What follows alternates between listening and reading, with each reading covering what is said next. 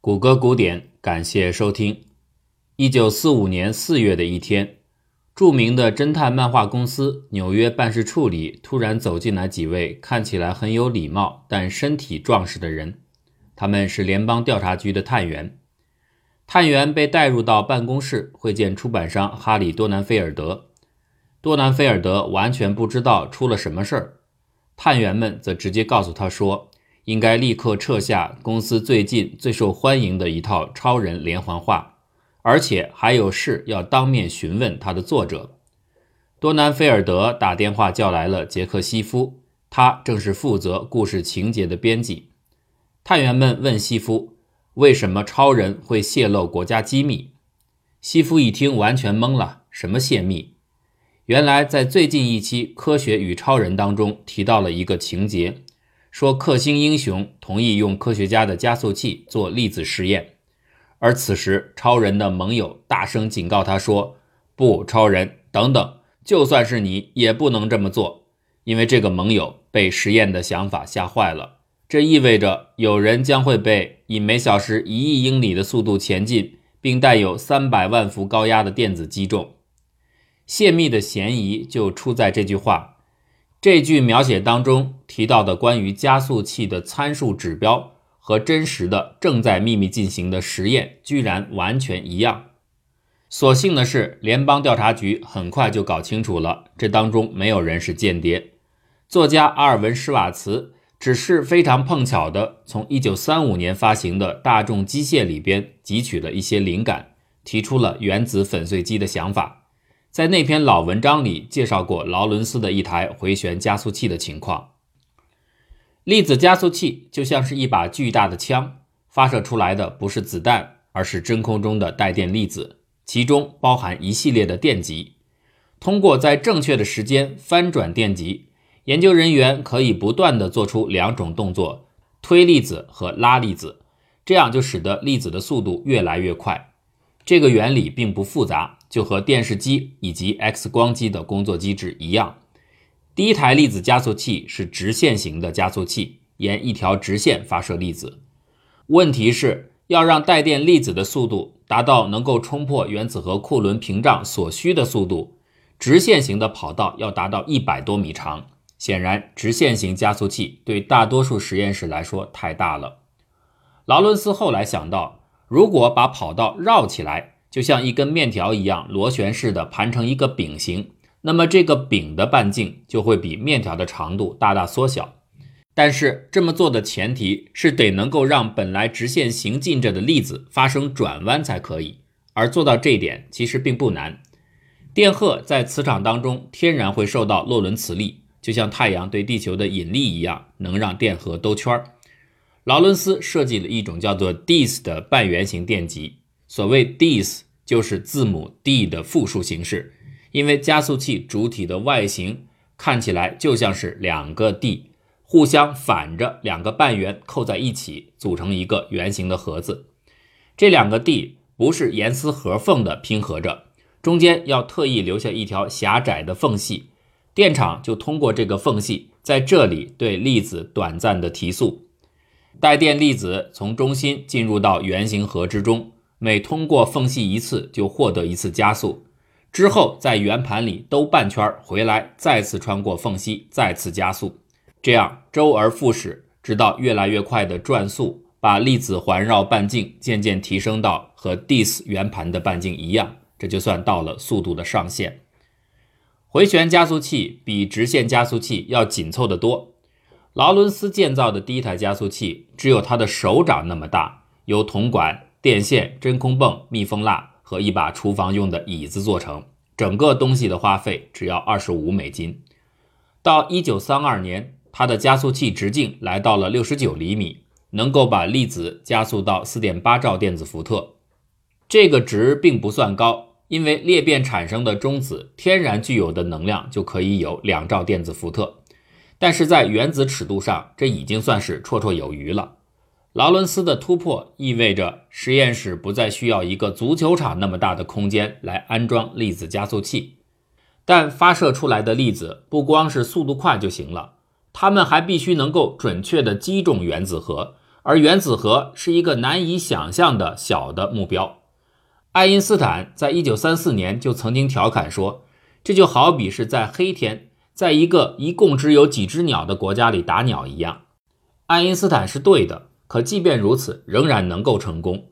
秘诀就在于，只要你坚持足够长的时间，射出足够多的子弹，最终仍然能够碰到一些东西。回旋加速器恰好能够为每个研究者。提供近乎于无限量的子弹。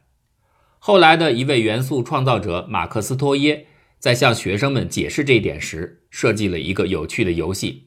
他让小孩们站到教室的两边，一边的学生向另一边的扔棉花糖，要求刚好扔到对方嘴里。大多数时候，棉花糖会完全错过目标；少量的时候会比较接近，但也会从鼻子上、耳朵上弹开。只有在非常非常少的时刻，棉花糖才会刚好落到嘴里。这个时候，斯托耶就会站出来总结说：“现在想象一下，每秒钟扔六十亿袋棉花糖，连续扔三个月，每个袋子里有一千颗棉花糖。科学有的时候就是变得一团糟。”劳伦斯制造的回旋加速器越来越大。当这项发明为他赢得诺贝尔奖时，就是前面提到的，打断了他正在进行的网球比赛，而让他的秘书烦恼的时刻。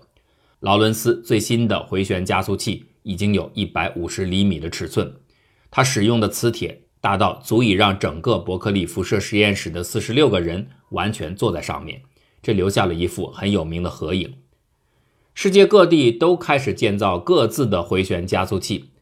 詹姆斯·查德威克在利物浦造了一个。德国人、俄罗斯人两边各造了一个，日本也有，这已经几乎不能算是国家机密了。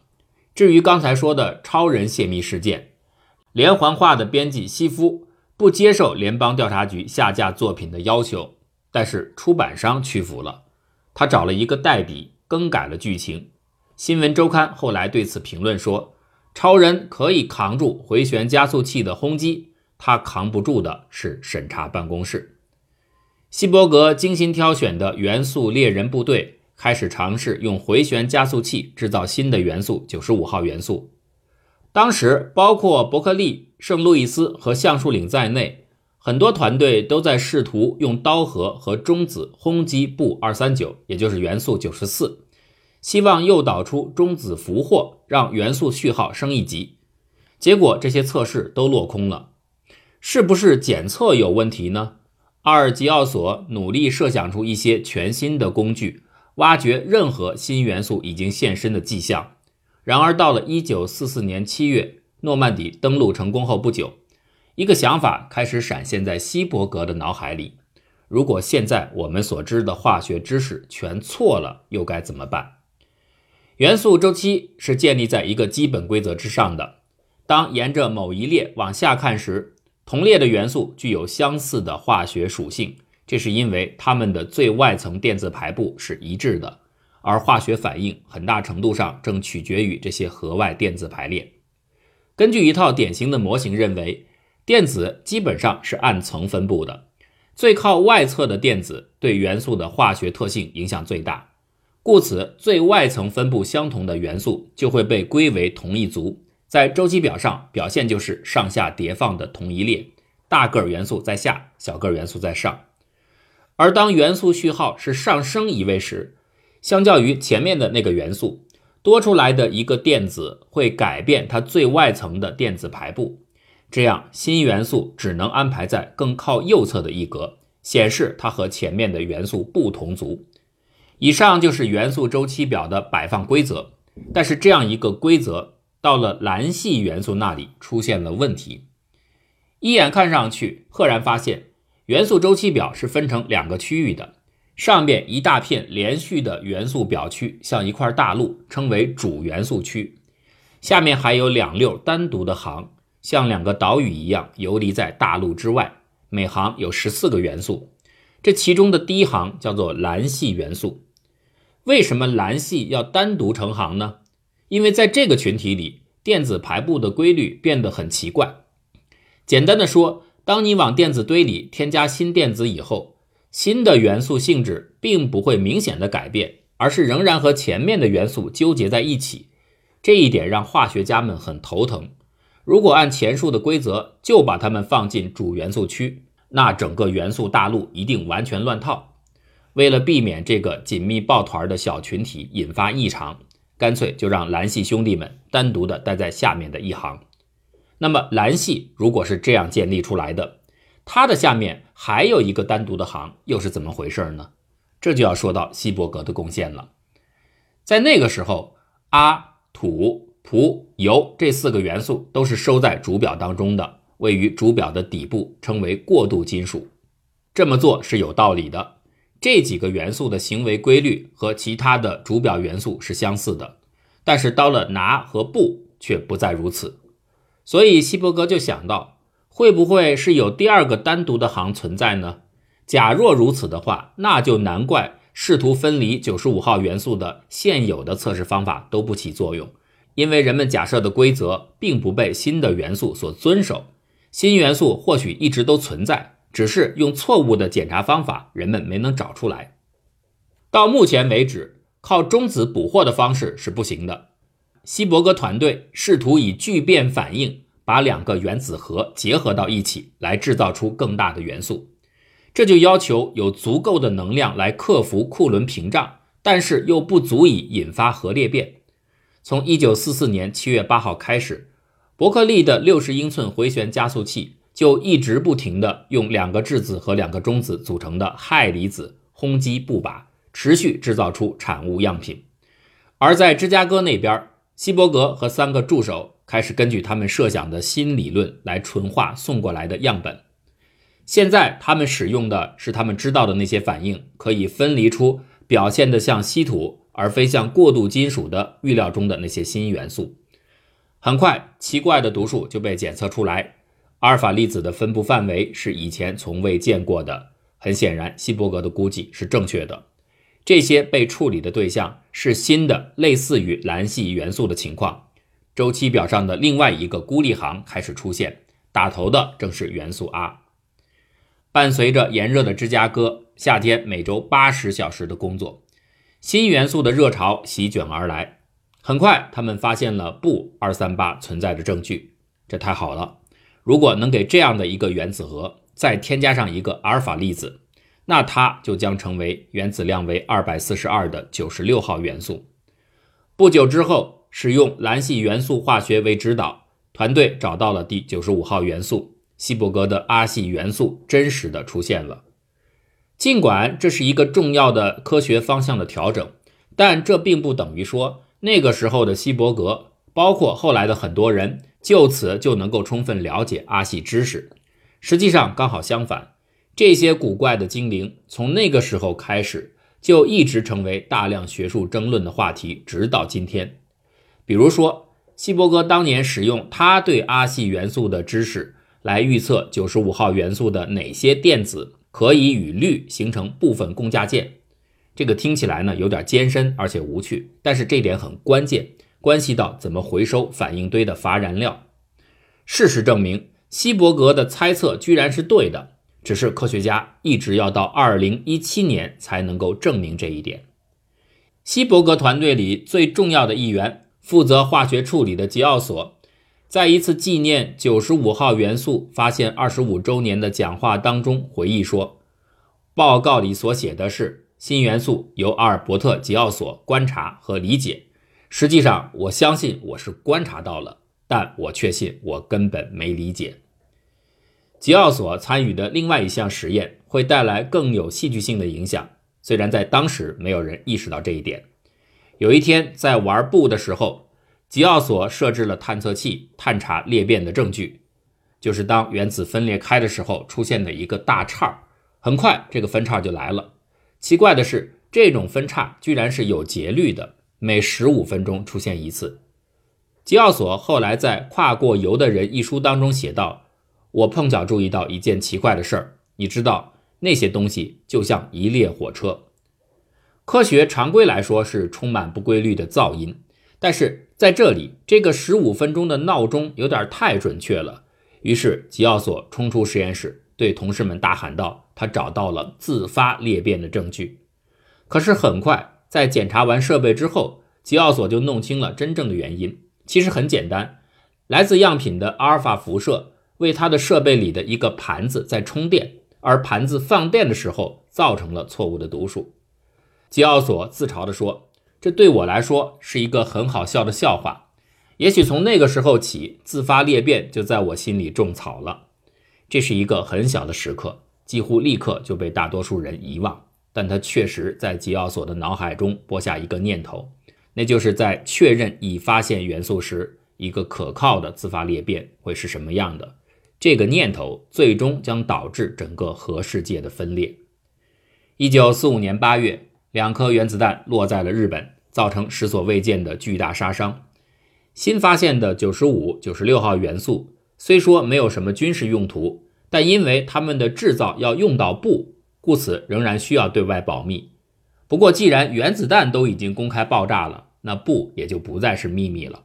所以，希伯格的团队决定在1945年年底，在美国化学学会全国会议上公开宣布找到新元素的消息。这个时候，这位世界最顶尖的元素魔法师才只有33岁。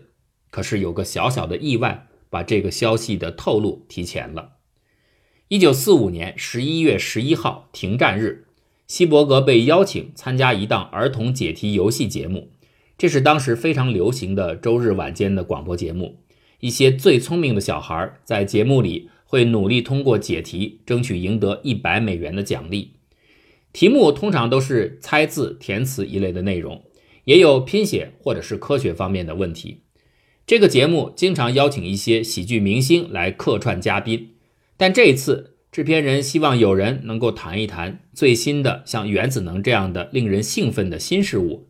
希伯格愉快地接受了任务，音乐开始响起。五个孩子坐在课桌后面，旁边身材高大的希伯格相衬之下显得就像是个巨人。由于希伯格算是客人，孩子们必须先问他几个问题。起初的问题相对容易，但突然其中一个孩子理查德·威廉姆斯让希伯格有点措手不及。他稚嫩的随口问起了：“哦，还有一件事儿。”有没有发现任何其他的新元素，像布和拿一样？希伯格保守自己新发现元素的秘密已经五年了，他完全可以多耐心再等上几天，再正式的宣布这个大消息。至于小威廉姆斯的提问，他大可以用世界各地的元素发现者最近找到的一些能够填补周期表空白的成果来应对一下，比如说塞格雷发现的德和爱，或者法国的玛格丽特佩雷。在二战爆发前不久发现的方，甚至是两年后才会宣布的，实际上已经有橡树岭团队找出的元素周期表最后一个缺失元素六十一号钋。不过，希伯格选择了面对小孩诚实以待。他咧开嘴笑了笑说：“是的，迪克，最近在那儿已经发现了两种新元素，原子序数为九十五和九十六的元素，在芝加哥的冶金实验室里。”所以现在你必须告诉你的老师，把你教科书当中的九十二个元素改成九十六个。这是人类历史上唯一一次在广播节目里率先公布新元素发现的消息。